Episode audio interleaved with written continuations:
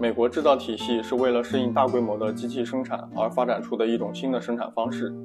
这种方式确定了现代工业化批量生产的模式和工艺。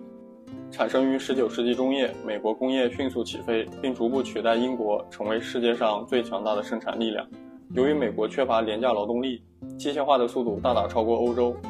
其特点是标准化产品的大批量生产，产品零件具有可互换性。在一系列简化了的机械操作中，使用大功率机械装置的，这就是所谓的美国制造体系。这种体系并不仅限于生产方法，而且也影响到生产的组织和协调、工艺特点、商品的市场开发以及产品的类型与形式等，因而也影响到设计。美国制造体系的发展离不开政府的支持。怀特尼常被称为美国制造体系之父。